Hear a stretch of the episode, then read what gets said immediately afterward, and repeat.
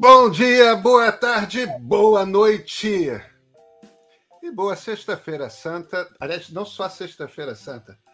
Boa Páscoa para quem é de Páscoa. Har Samer para quem é de Pêssar. Esta é mais uma edição de Pedro e Cora, que, como você sabe, toda terça-feira, toda sexta-feira, no canal de YouTube do Meio ou na sua plataforma favorita de podcast. Eu sou Pedro Dória, ao meu lado está Cora Ronay. Cora, hoje vai ter seda de peça? Sim, senhor, com os netos e tudo, grande estilo. Maravilha. De que, que a gente vai falar hoje, hein, Cora? Nós vamos falar do Elon Musk e do Twitter.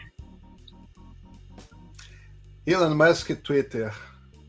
Gente, se vocês não estão sabendo, vocês não estão entendendo. O Elon Musk quer comprar o Twitter inteiro, tirar da bolsa de valores, vai ser só dele. Para fazer o quê? Vem com a gente.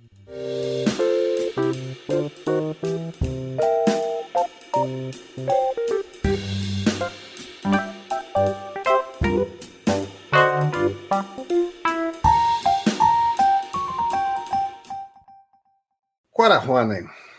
Elon Musk está tentando fazer uma aquisição hostil do Twitter. Uma aquisição hostil é o termo que se usa na, no, no mercado de capitais, no mercado né, financeiro, quando, no caso de uma empresa de capital aberto, alguém aparece de repente querendo comprar uma quantidade tal de ações repentinamente por um preço fechado que essa pessoa passe, em essência, a ser dona da empresa. E no caso do Musk, é, é, é até uma coisa mais forte, porque ele quer comprar 100% da empresa e quer fechar o capital, ou seja, não, não haverá mais ações do Twitter à, à venda. A gente está falando do homem mais rico do mundo.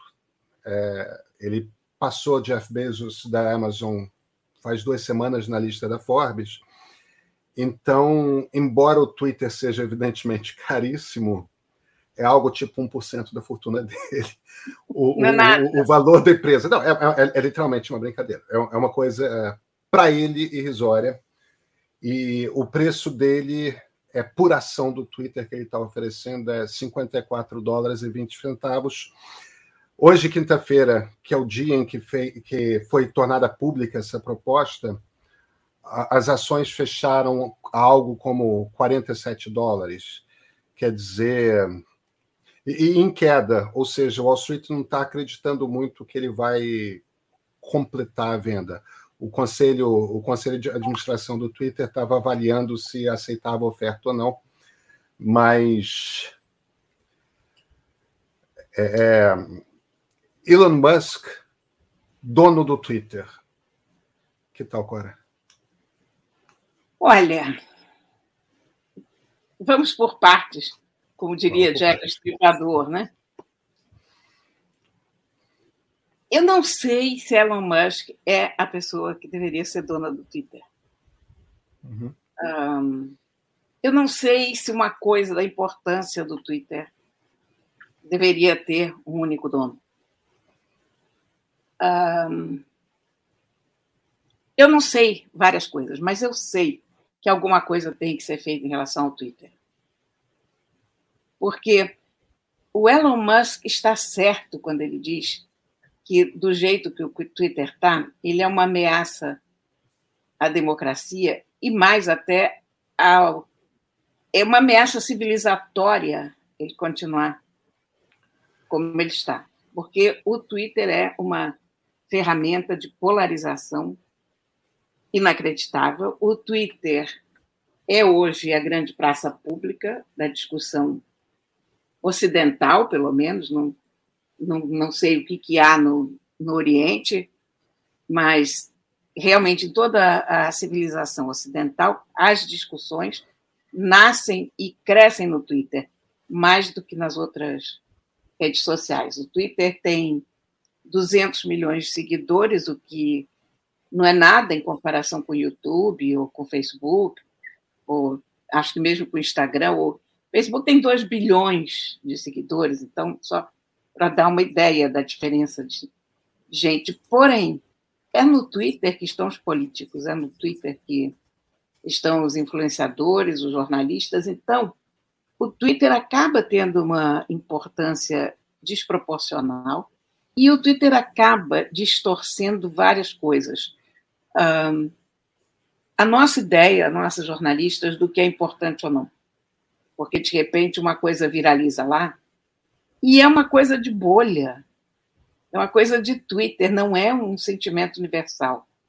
Mas como nós estamos dentro dessa bolha, a gente começa a achar que aquilo é todo mundo. Um, o Twitter tem um algoritmo que privilegia a polarização. Quanto pior for o que você escrever, quanto, quanto mais causar o que você escrever, tanto mais aquilo vai viralizar. Portanto, é sempre treta. Portanto, é sempre polarização. Não há uma voz sensata, porque as vozes sensatas tendem a não ser tão estimulantes ou tão excitantes quanto as vozes radicais, que consiga se sobrepor ao barulho do Twitter.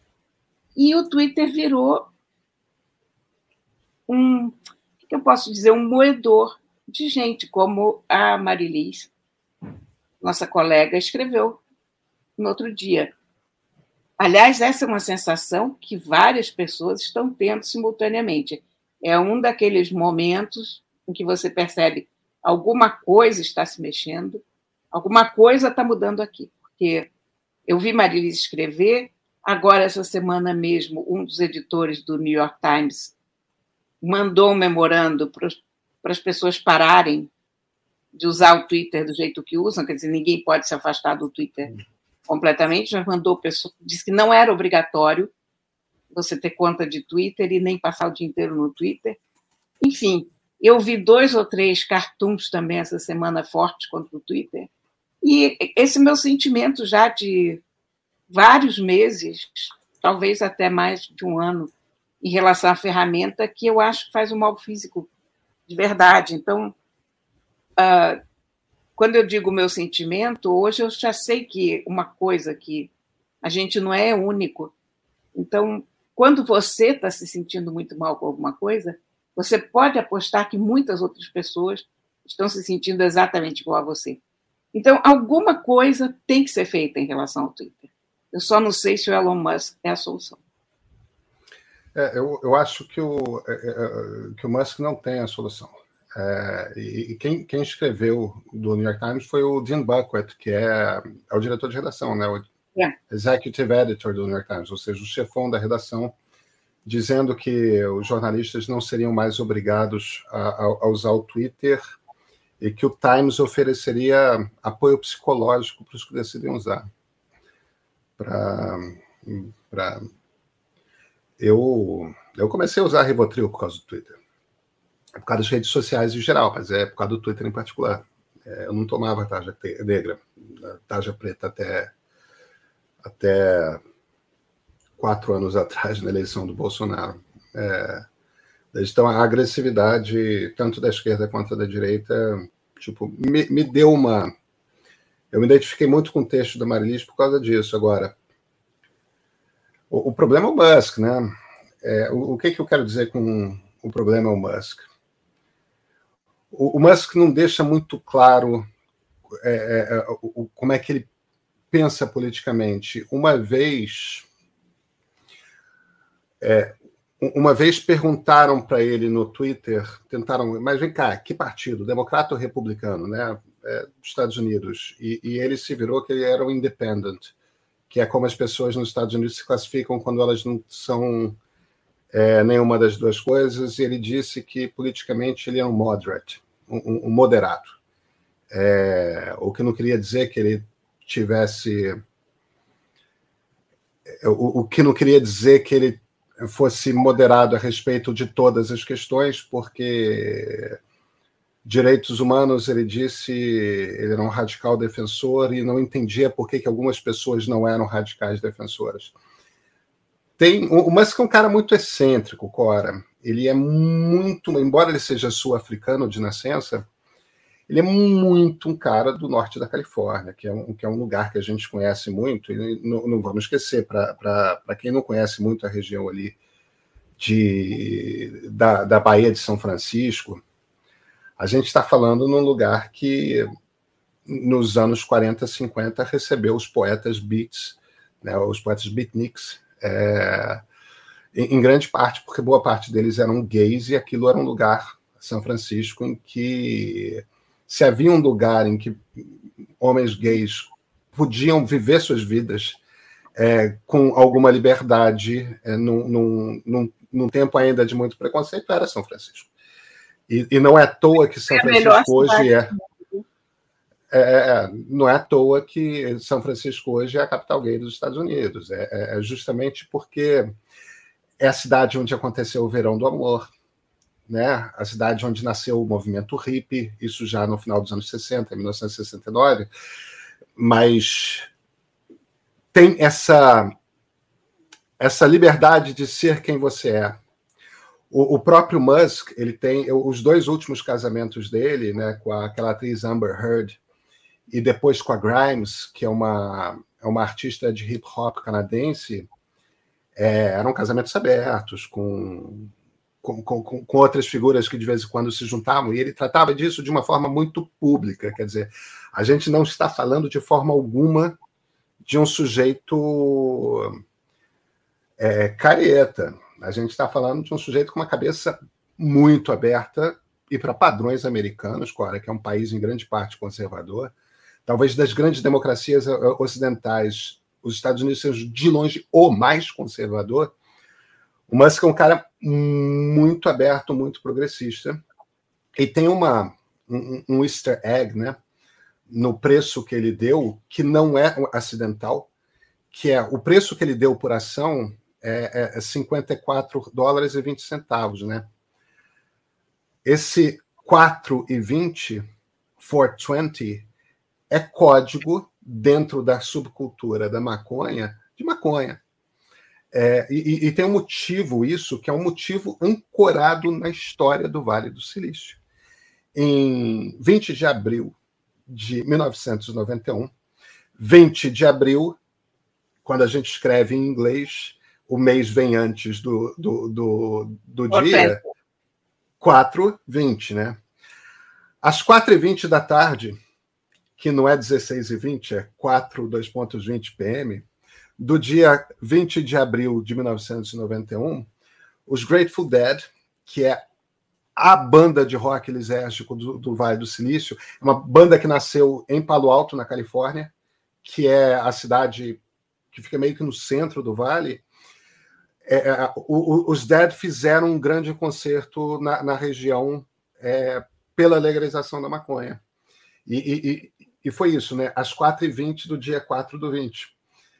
Então, desde então, desde 1991, essa coisa do 420, é, todo dia 20 de abril, aliás, está próximo, é, às 4h20 da tarde, maconheiros militantes acendem um baseado, porque é a marca. E quando o Musk chegou com aquilo de, ó, é 5420, é aquilo ali, para a, a, quantidade de gente no Twitter que começou, opa!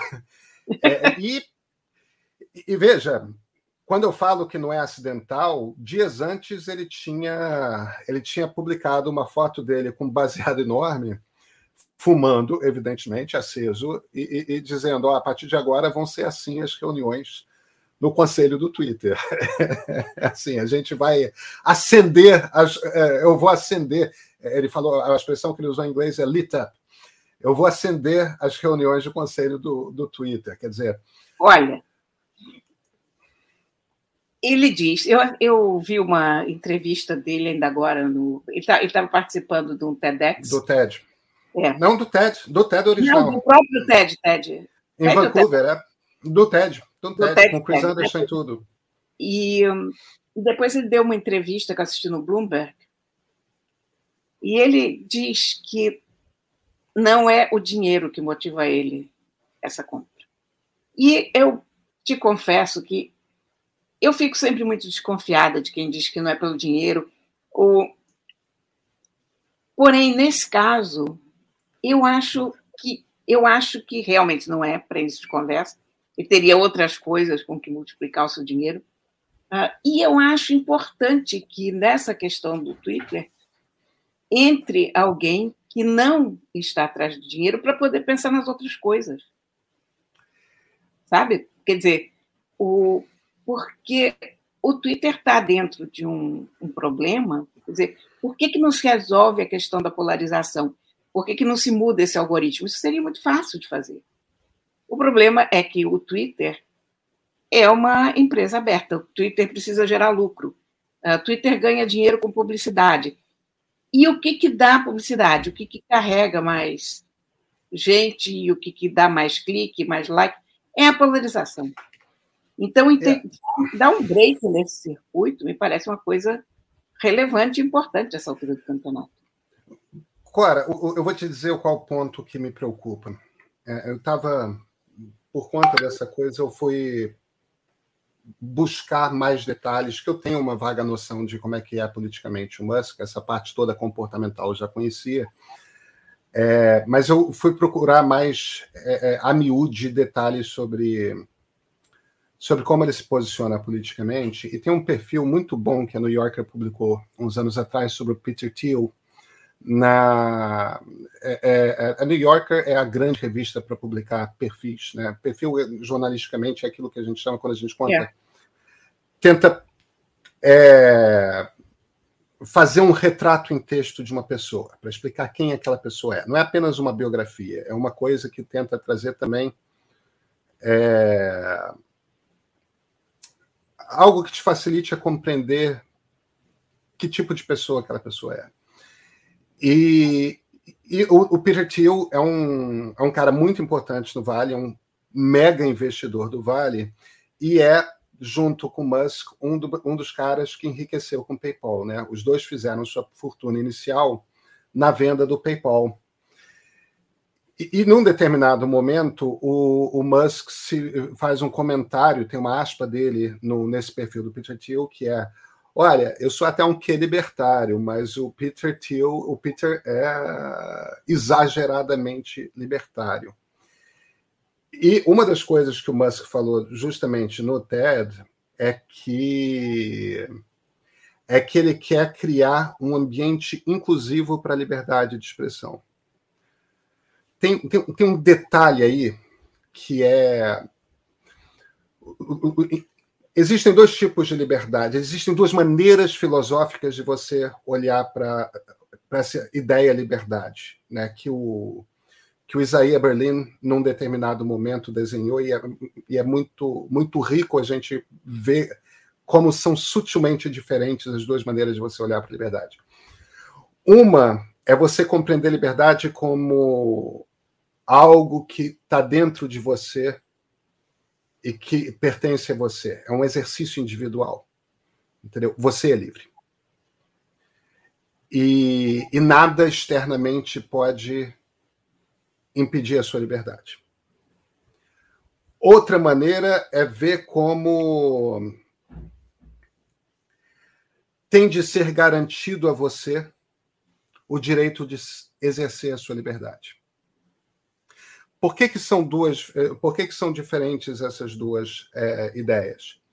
Porque se tem que ser garantido a você o exercício da liberdade, então você precisa de uma de uma estrutura, o Estado, que garante que ninguém vai interferir na, na sua liberdade. Se, porém, é, a liberdade é uma coisa que já pertence a você e ninguém pode garantir, qualquer exercício do Estado é uma restrição à sua liberdade. Os libertários, diferentemente dos liberais mais tradicionais, os liberais mais tradicionais compreendem que, dependendo de quais são as suas condições de vida, você tem uma certa fragilidade dentro da sociedade, e se você não tem uma estrutura de polícia, justiça, eh, leis, etc., nada garante a sua liberdade enquanto que os libertários acham que isto é uma forma de coibir a liberdade. É, é uma coisa muito curiosa, porque são muito olhares muito diferentes. Então a gente não sabe o que é ser. Eu sou um que libertário. Por que, que eu estou falando disso? Porque ele fala também no TED que eu quero criar um ambiente inclusivo de liberdade de expressão. O problema é que, para um liberal, é aquela coisa que a gente já conversou a respeito disso várias vezes. Um liberal leva muito a sério a questão do paradoxo da tolerância. Né? A ideia de que, e esse é o problema no Twitter, é gente que luta judô com a democracia. Por que, que eu estou usando essa expressão luta judô? Porque a ideia do judô é que você usa a, a força do adversário para derrubá-lo, né? Você usa a estrutura da democracia para derrubar a democracia. Você usa a liberdade de expressão que a democracia dá para criar um ambiente que falsifica para uma quantidade muito grande de pessoas a percepção da realidade. E aí você não pode censurar porque é coibir liberdade de expressão. E, e, e eles estão usando liberdade de expressão para entre aspas, fazer lavagem cerebral numa grande quantidade de pessoas. No fim das contas, o que eu quero dizer é o seguinte: o problema está diretamente atrelado àquilo que você estava falando, Cora, que é o algoritmo. Se o algoritmo fica ali incitando as pessoas a ter raiva uma das outras, porque essa é a maneira de ficar trazendo todo mundo o tempo todo, se isso acontece, quem está fraudando a conversa ganha porque o jogo é de fato deixar as pessoas com raiva uma das outras. Então, um ambiente em que não tem nenhum tipo de moderação, moderação existe hoje, que é uma coisa de liberdade de expressão absoluta, com esse algoritmo, é um Twitter ainda mais selvagem do que o atual. Agora, se há uma mudança de algoritmo é, de forma que as conversas brotem de forma mais natural, aí eu acho que tem menos problema e fica mais interessante. De fato, você precisa de menos moderação, porque essas pessoas que usam o algoritmo para destruir, elas não têm mais esse apoio. Se o objetivo do algoritmo é destruir outro tipo de coisa, então a questão me parece está atrelado a esses dois conceitos. Esse Twitter Olha, de hoje precisa de moderação. Outro eu Twitter acho, eu não sei. Eu acho o seguinte, uh, que eu, eu entendo essas preocupações, elas estão sendo repetidas por aí que as pessoas temem que se o Musk comprar o Twitter vai virar um, uma lixeira de discurso de ódio e, e supremacia branca e enfim, toda espécie de preconceito, o que você quiser vai poder rolar por ali, porque, em nome da liberdade de expressão, as piores coisas poderão ser ditas. Porém, eu acho que também, se ele comprar o Twitter, é possível que o Twitter perca a sua relevância. E eu não sei se a perda de relevância do Twitter não seria uma grande vantagem para a humanidade, sabe? Porque uma coisa é. Porque a questão do Twitter, o que, o, o, o que, que faz a importância do Twitter? As pessoas que estão no Twitter. Mais do que em qualquer outra rede social. Quando você escreve no Twitter, você está falando. Bolsonaro escreve no Twitter. Claro. Eu sei que isso não recomenda a ninguém, mas está lá não, o é presidente. É isso. Dando Os resposta. presidentes da República escrevem no Twitter. Pois é. Não é só aqui. É, é... Então, eu acho que a partir do momento que algo acontece com esse Twitter, que o Twitter se, se torna outra coisa, Musk comprou, sei, sei lá, qualquer coisa, entendeu? Eu não estou nem pensando na, na compra pelo Musk em si, mas em alguma coisa acontecer, as pessoas se deem conta, não, isso aqui não tem essa relevância toda, isso aqui não tem essa importância e consigam sair dessa bolha de alguma maneira.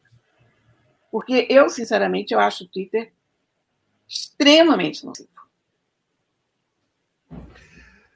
Não só a democracia, como as pessoas individualmente. Isso é uma conversa nossa que volta e meia tem a tona.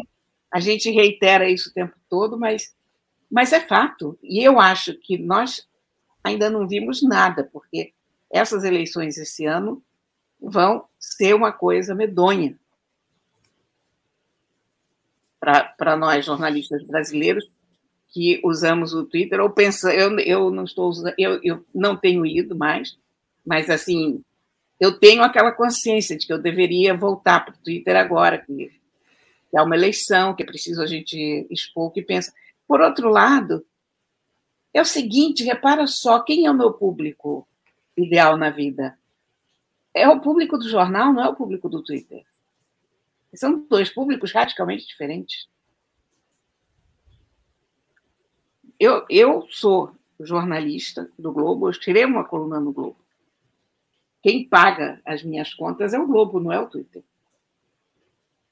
As opiniões com as quais eu devo me, preocupar, o, digamos, o ódio ou carinho com o qual eu devo me preocupar são os dos leitores do Globo. Eu quero encontrar leitores do Globo que me digam: Poxa, adorei a tua coluna, você me representou, você escreveu tudo que eu queria ouvir. É isso que eu quero ouvir. Não é uma pessoa no Twitter me massacrando ou dizendo que gosta muito de mim ou qualquer coisa assim, porque o Twitter é irrelevante dentro dessa conta. Só que, como a gente é de bolha, e como a gente é um animal gregário, a gente dá um valor a essas opiniões do Twitter maior do que elas têm.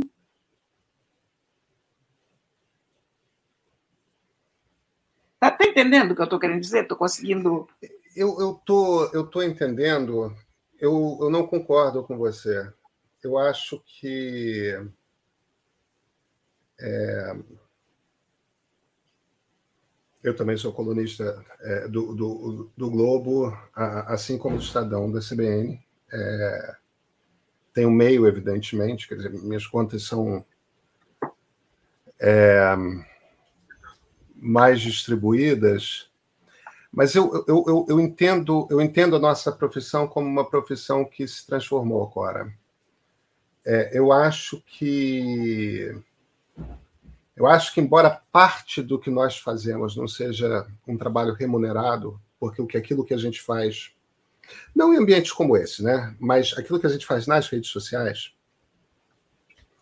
de fato não há um trabalho remunerado mas parte do motivo que faz de nós jornalistas, parte daquilo que enriquece nosso olhar como jornalistas, é a participação na conversa pública que existe nas redes sociais. Que, em alguns casos, como é o caso do Twitter, é uma conversa selvagem.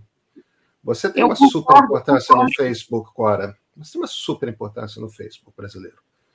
É, e, e, e aquilo, aquilo pode ser que você não ganhe dinheiro, mas aquilo faz parte do seu trabalho.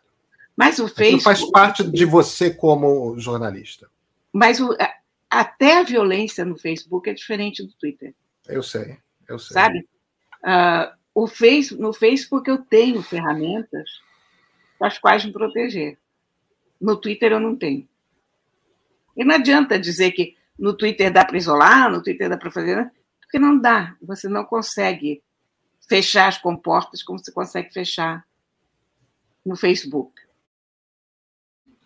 Quando, quando eu falo que o Twitter não paga as minhas contas, eu, eu sei exatamente que a minha persona hoje não é só a persona feita pelo jornal, mas também a minha persona das redes sociais que é um componente disso.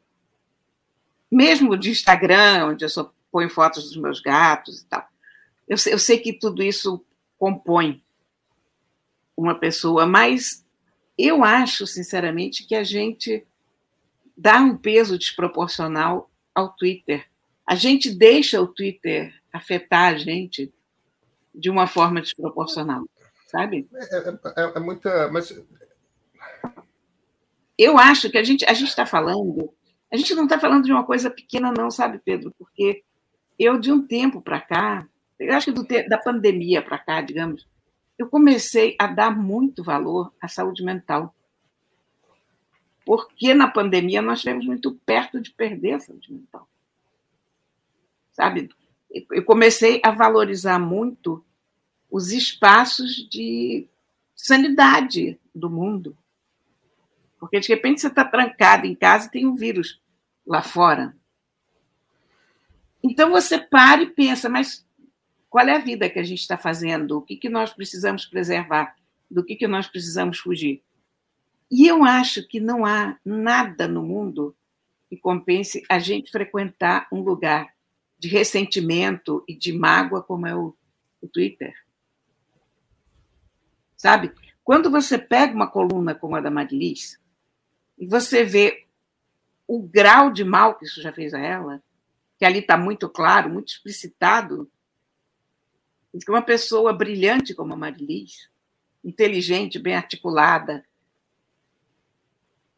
nada radical para lado nenhum, que essa pessoa se ressinta tanto do que sofreu numa rede social, a gente não está fazendo a coisa certa, a gente não está frequentando a rede certa, essa rede está errada, sabe? Não pode, não pode, é isso. Cora, veja, é, é aquilo que eu te falei. Eu passei a tomar Rivotril por causa do Twitter.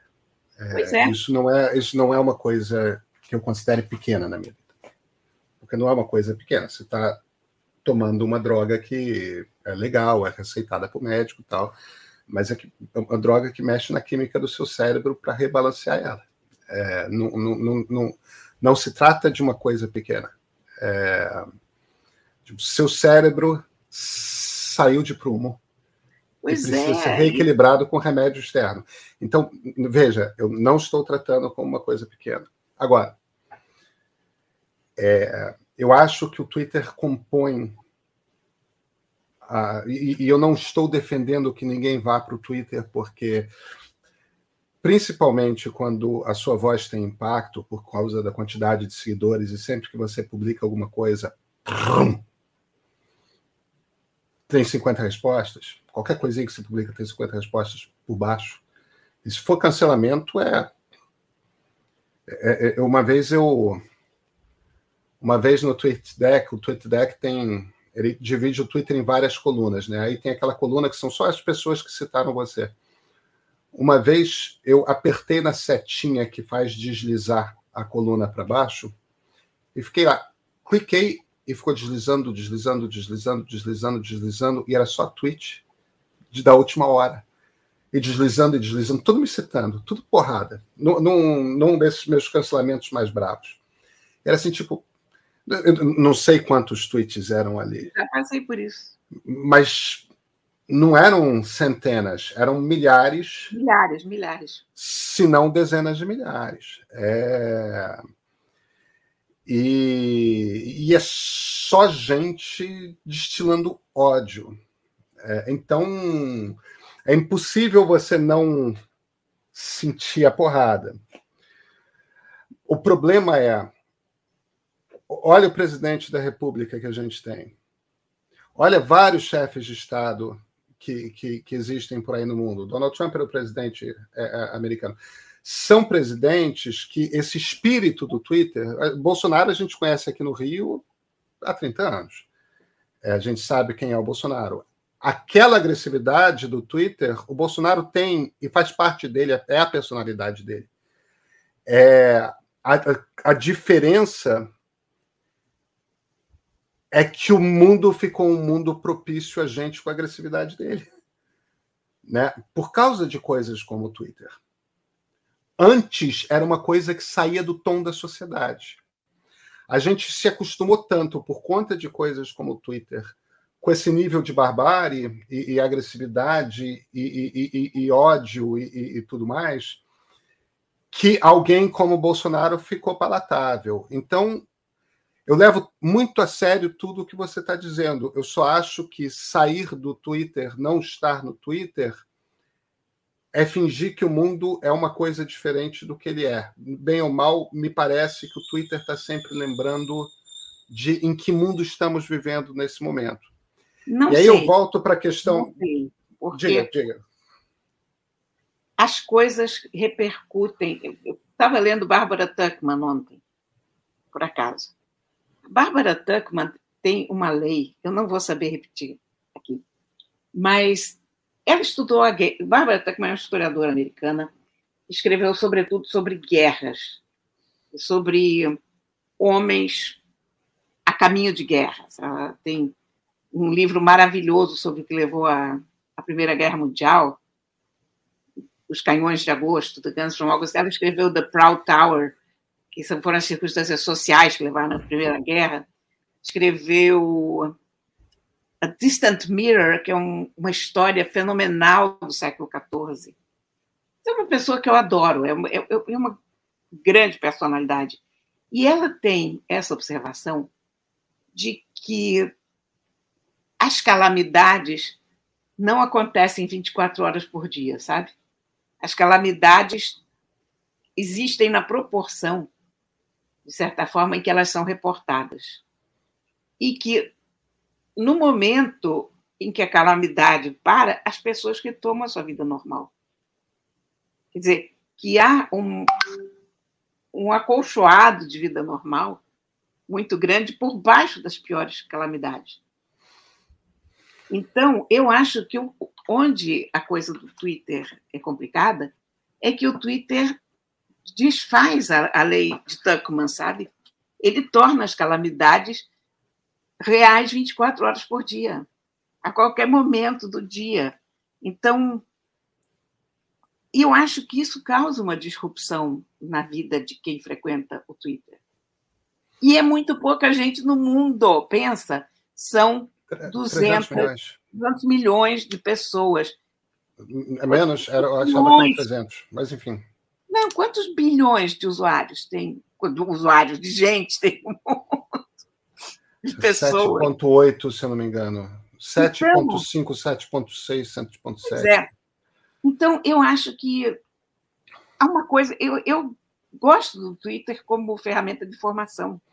Eu sigo uma quantidade de jornalistas, jornais de notícias que eu não teria de outra maneira, se eu não tivesse lá. Ele condensa essas notícias de uma forma admirável para mim. E eu descobri pessoas incríveis através do Twitter, porque você percebe quem é o jornalista que você gosta está seguindo e, e retuita, enfim.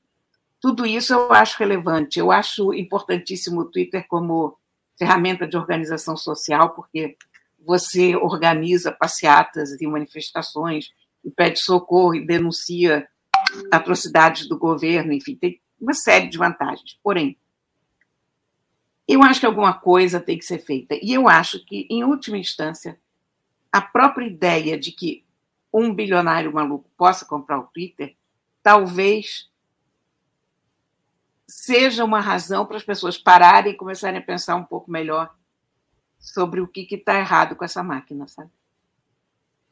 Deixa eu voltar ao algoritmo. Eu estava falando que eu acho que, dependendo do, do, do, qual é a lógica do algoritmo, com esse algoritmo eu acho que é preciso uma moderação pesada. Com um algoritmo diferente, não. Alguns anos atrás, coisa de três, quatro anos atrás, o, o Jack Dorsey que era CEO, é um dos fundadores do Twitter e era, era CEO até ano passado, ele disse que ele estava estudando um, um, novo algoritmo que ele desenhou com um, grupo do Media Lab do, do MIT, que é uma turma brilhante, genial, né? É, ele, ele fez esse desenho desse algoritmo em que em que a ideia era o seguinte: hoje o que o algoritmo do Twitter espalha mais é aquilo que gera mais engajamento. E por conta de um de como o nosso cérebro funciona, aquilo que nos deixa mais alertas é a sensação de perigo. Né? Então, sempre que a gente de alguma forma se sente ameaçado, a gente fica mais atento. Claro, é, é, é somos programados pela evolução natural é, da, da, da, das espécies, pelo processo de seleção natural, para sobreviver pelados da savana africana. Você tem um tigre de dente de sabre que, que faz um rugido. A gente pula. a gente pula. O, o problema é que a gente temos 300 mil anos como espécie, mas faz uns 10 mil anos, só 10 mil anos de 300 mil, né? que a gente está fora da savana africana, que a gente começou a fazer fazendas, cidades. internet. É, só que a gente continua aquele bicho que, no processo de seleção natural, está ligado no tigre dente de sabre. Então, o que acontece é o que faz a gente voltar o tempo todo numa rede social é o incômodo, é o alerta, é a irritação. É, é, são, as, são essas emoções negativas que é o que gera engajamento. A lógica do. Se você precisa que as pessoas fiquem voltando o tempo todo, você precisa que o algoritmo seja que, uh, provoque que as pessoas voltem o tempo todo. E se você vive de publicidade, é isso que o algoritmo vai fazer. Porque você precisa exibir muita publicidade. Agora, o que o Dorsey estava falando é: não, a gente quer fazer um algoritmo que tem uma lógica diferente, que é o seguinte: ele vai estimular e, portanto, distribuir mais as conversas que tiverem gerando diálogos profundos e interessantes. Então, iam usar algum tipo de algoritmo de identificação de, de emoção que fosse capaz de perceber que há discordância na conversa, portanto, não uma conversa sobre olha como o dia está bonito. Não, não, não, não.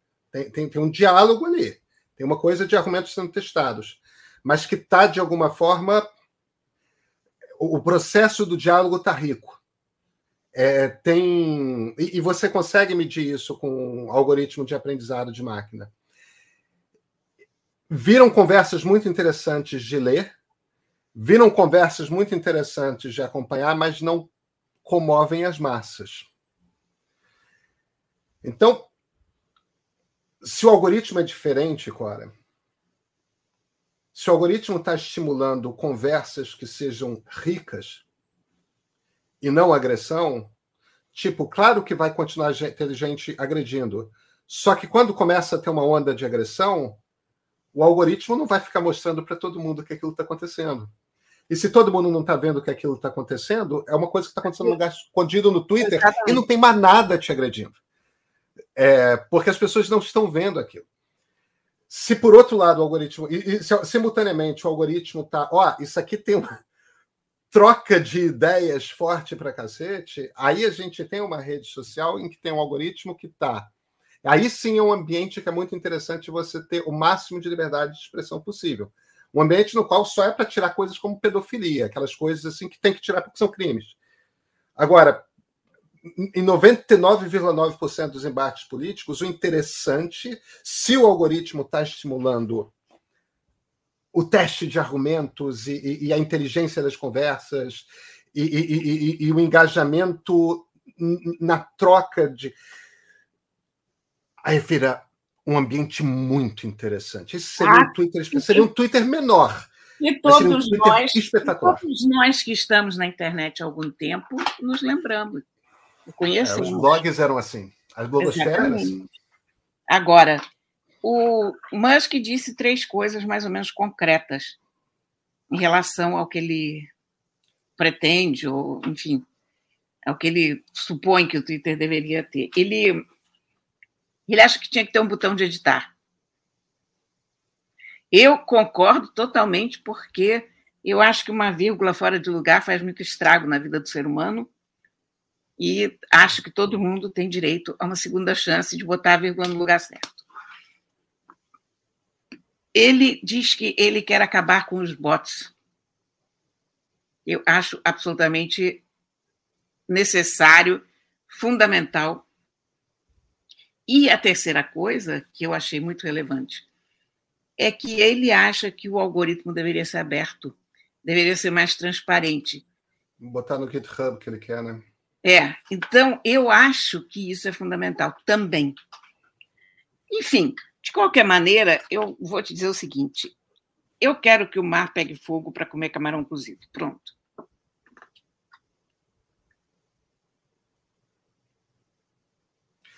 Cora, eu, eu não sei o que, que eu penso a respeito disso, mas tem um argumento que você trouxe nessa conversa que eu acho que é a coisa mais chave e, e, e mais interessante, que é o Musk não está fazendo isso por dinheiro porque ele não precisa. desse dinheiro. Isso é irrelevante para ele. É... Tirar a preocupação de lucratividade do Twitter talvez seja uma coisa necessária para fazer do Twitter uma coisa melhor. Pois é. Talvez a necessidade de o Twitter dar lucro é, impeça que o Twitter seja, seja justamente o que impede o Twitter de ser um, um ambiente de teste e, e, e debate que a democracia precisa. É isso. Você me deixou mais otimista. Pronto. Com Elon Musk, eu acho. Nos vemos na terça, Cora? Sim, senhor. Então, até terça-feira.